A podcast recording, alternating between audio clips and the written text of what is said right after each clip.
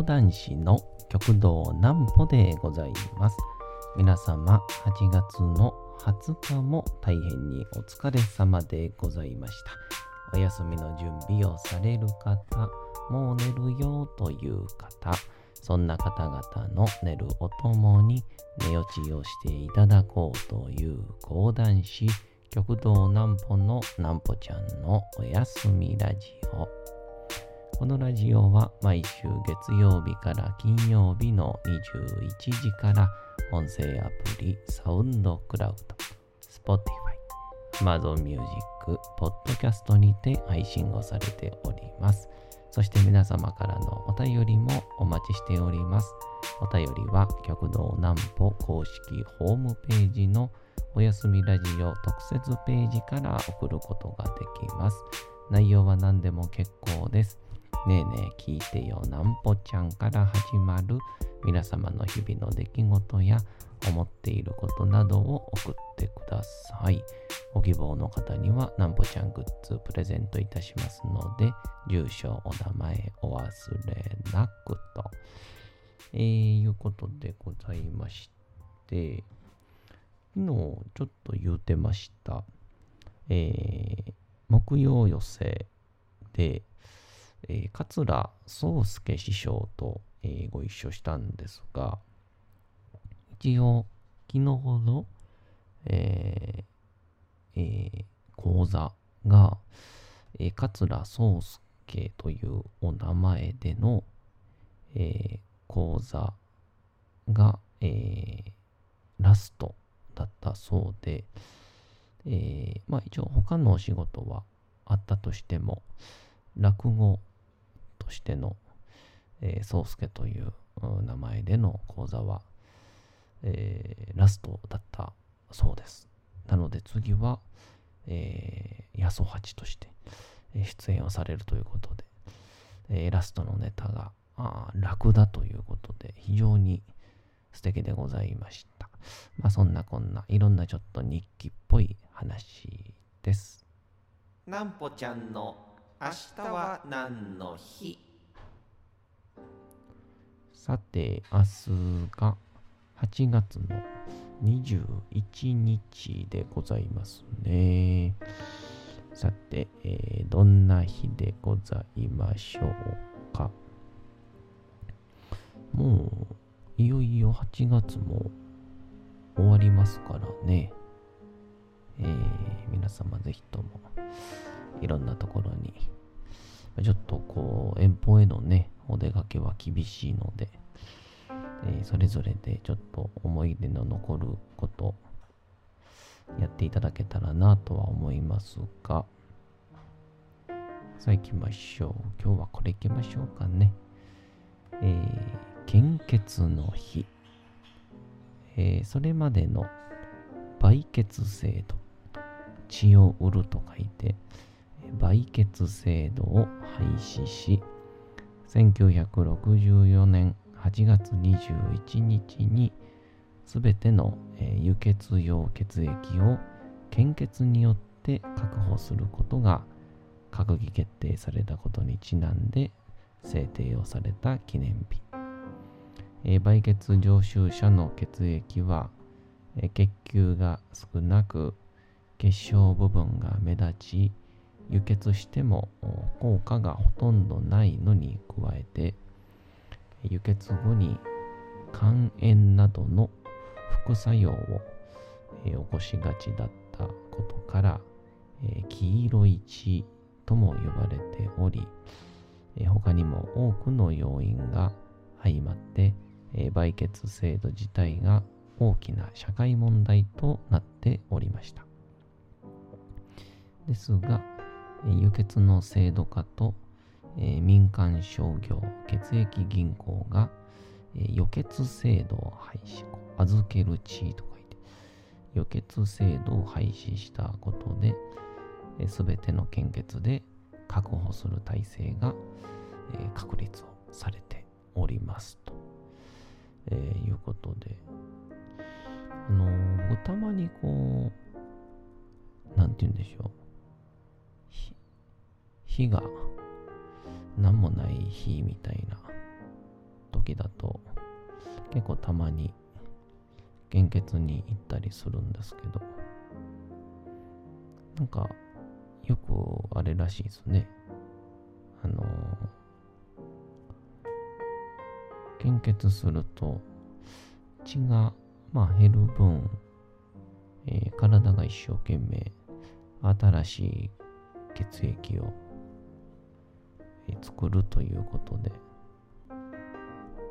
あのー血液がどんどんまああれなんて言うんでしょう。きれいに新しいものに、えーなりますよっていうのを言ってて。でプラスあのジュース飲めるんですよね。でおやつも、まあ、ちょっと今コロナの期間になったからなんか控えてるとこもあるみたいですけどこうお菓子とか食べれるんですよ。まあなのであの東京の吉本の時代にあの本当にお金なかったんであのお腹空きすぎてどうしたらいいかわからなかった時にあの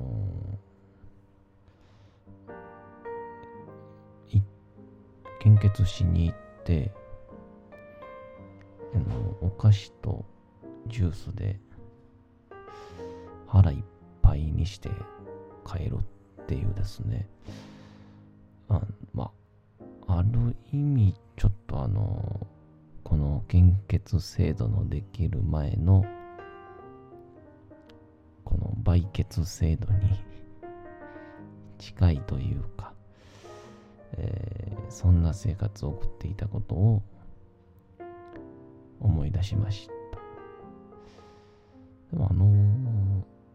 あの頃、多分今思ったらまあ、まあ、まず家賃が高いことと、東京でね、と、とあれですね、あの吉本のこう劇場って、あのチケットを買い取るっていう制度があったんですけど、まあ、それで結構、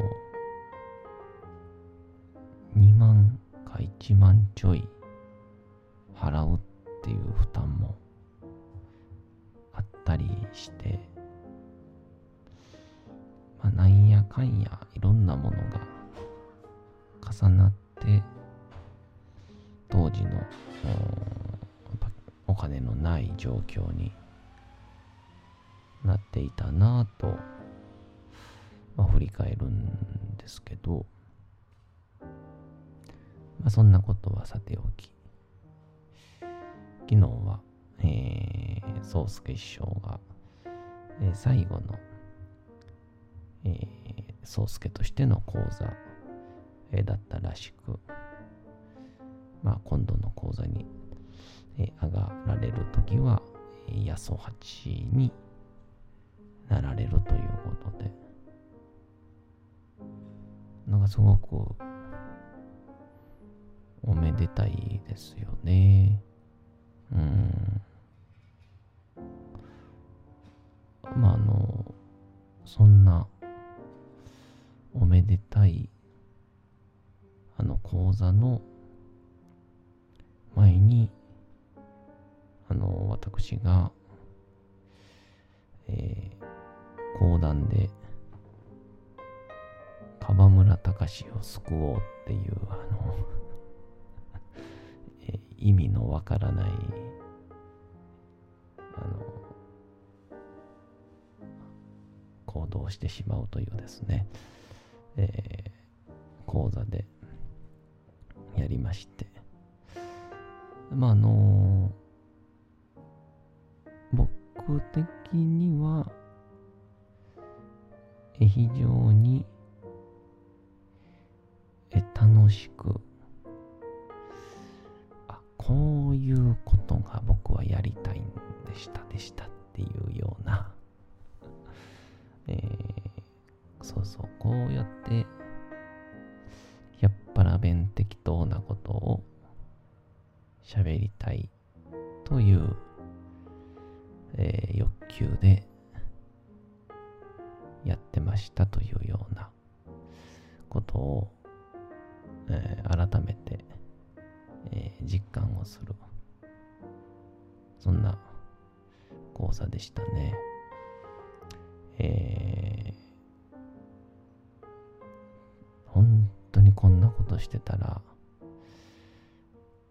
仕事は入ってこないんでしょうね。いや、それはだってね、ほぼほぼ本編に入らずに、適当枕で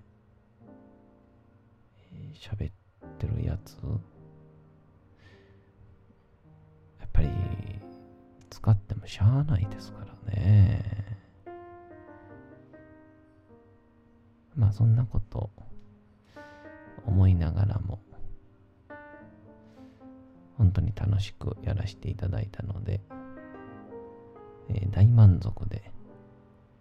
講座を降りてまいりました。まあ、そんなこんなで昨日は花丸師匠ともご一緒させていただきまして、猫の災難という、ね、ネタをやってらっしゃったんですけど、いやー、かっこいいですね。うまい。うん。とにかく、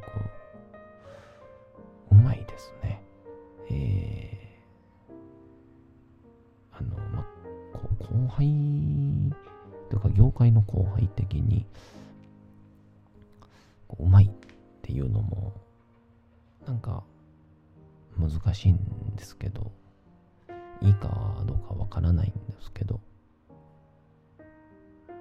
でも、うまいって言うてるやないかっていう。えー、まあなんかこう、昨日、宗介師匠とも喋ってたんですけど、なんかあれですね、まあ講談っていうこともあって、言うて、まあ、隣の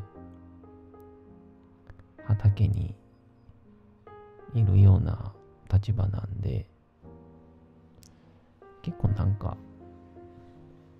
お客さん的な目線で、えー、話してるような感覚が、あと見てるような感覚があるんですよね。うん。まあ、なんで、まあ、昨日の、その猫の災難っていう講座とか、あとは、ラクダとかも、こう、なんて言うんでしょう。なんか勉強というよりかは、VIP 席で見てるっていうような感覚なんですよね。えー、で、まあ、こう、すごく、まあ、直接的な話、まあ、あの場で、有能だとか、あとは、芸をするねとか、別に思われなくても問題ないみたいな。うん。僕は楽しくあそこで師匠方と隣の業界ということで絡めるという時点で最高の時間をいただいてるのでまあ、えー、非常に最近まあいう落語会にちょっとこう生かしていただく際のこうなんて言うんでしょうね。モチベーションというか、ワクワク感というか、が、えー、非常に、えー、強いです。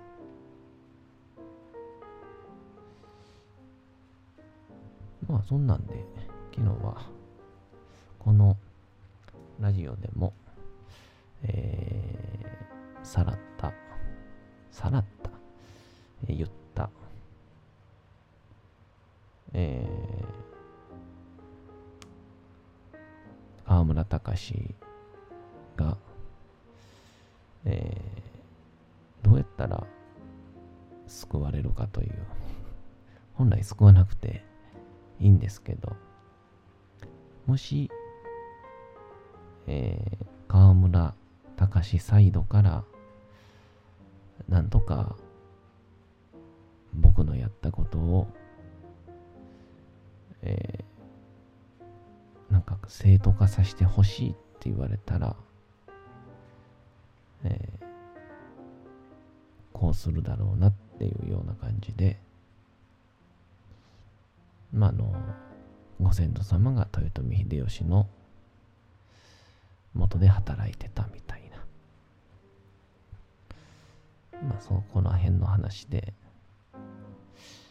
講座を荒らしてまいりました。まあ、でも、非常にやりづらかったんでしょうけど、やっぱりこう、花丸師匠、すごいなと思いましたね。あの、もし僕がまあ、ああいう感じでギャーギャー騒ぐやつが降りてきた次の講座だったら、なんかやたらと、まあ、いじるか、それをこう、利用しながらみたいな、まあ、ガツガツいってしまうんですけど、本来なら。花丸師匠が、もう、お綺麗にね、スッと入って、えー、綺麗な、えー、素敵な雨という日にご来場いただきありがとうございます。さすがは講談師、ま、チャップリンも題材になる人でしょうけど、まさか、河村隆が題材になるとは、えー、驚きましたがえ、私も落語家でございますから、小話で一つ河村隆のって言って、まあおそらく袖でね、一瞬で考えはったとは、思うんですけど、こう、江戸落語、お前は江戸落語、私は、神型落語って言ってこう噛むとね紙っていうのをかけてっていうのでもうさらりと上品に、え、清掃作業をされてしまいまして。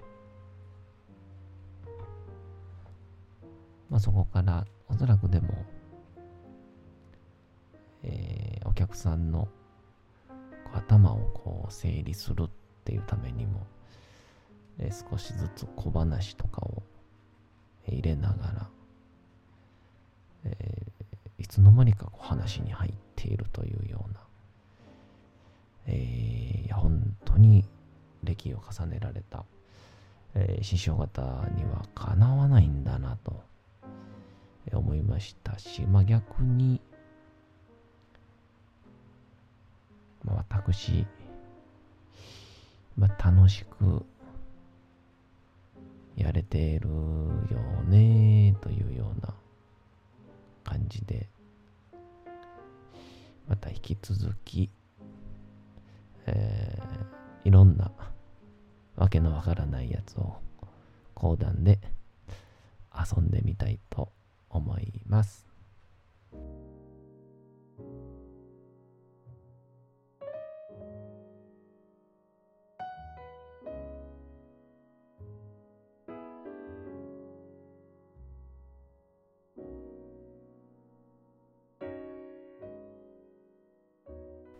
さて時刻はうとうと朗読会の時間となりました皆様小さい頃眠れなかった時に「お父さん、お母さん、おじいちゃん、おばあちゃん、お世話になっている方に本を読んでもらった思い出はないでしょうか？なかなか眠れないという方のお力に寝落ちをしていただければと、毎日様々な物語、小説をお届けしております。さて、本日もお読みいたしますのは、えー、チャップリン自伝の若き日々でございます。えー、昨日も講座ではチャップリンをかけました。えー、少しずつ話も進めていけている感じがいたします。まあ、こちらで読んだ内容も少し入ってたり、入ってなかったりするんですけど、えもしよければこちらを聞いてから僕の講談も聞いていただけたらと思います。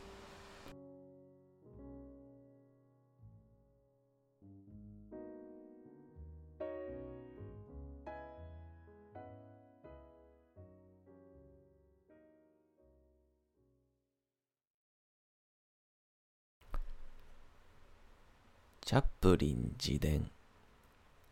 若き日々その件は一週間後正式に伝えられ、シノニーと私を引き取るように裁判所から父に命令が下ったことも知らされた。父と暮らすという考えには心が躍った。それまで父を見たのはただの二回きり。一度は舞台で、もう一度はケニントンロードの家の前を通り過ぎた時だ。その時父は家の前庭の通路を一人の女性と歩いてきた。私は立ち止まって父を見つめた。自分の父親であることは直感で分かった。父が手招きをして私の名を尋ねたので、その場の状況がドラマティックなものであることを察した私は、無邪気を装って、チャーリー・チャップリンですと答えた。すると父は、意味ありげに女性を見やり、ポケットをまさぐって、ハンクラウン効果をくれたのだった。それ以上何事もなく、私は走って家に帰り、父に出会ったことを母に伝えた。それが今、父と暮らすことになったのである。少なくとも、ケニントンロードは、馴染みのあるところで、ノーウッドのように、よそよそしい陰気な場所ではなかった。役人は、私たちをパン屋の馬車に乗せて、ケニントンロード287番地に連れて行った。以前、父が前庭の通路を歩いていくところを見た家だ。家のドアを開けたのは、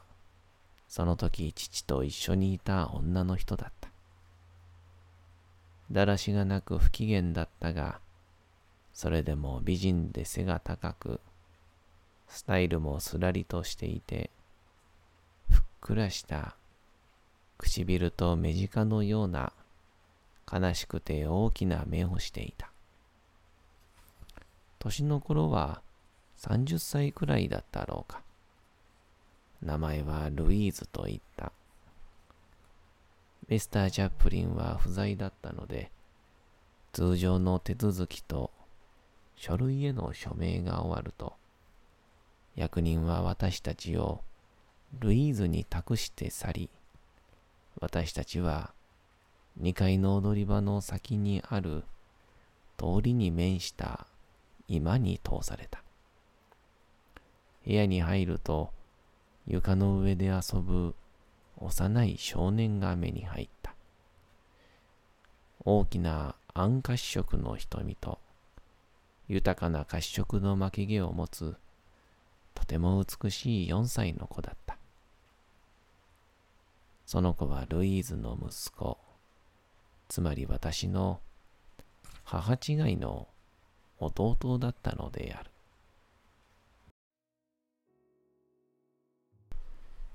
さて本日もお送りしてきましたなんぽちゃんのおやすみラジオというわけでございまして8月の20日も大変にお疲れ様でございました明日も皆さん街のどこかでともどもに頑張って夜にまたお会いをいたしましょうなんぽちゃんのおやすみラジオでございましたそれでは皆さんおやすみなさい。すやすやすやーん。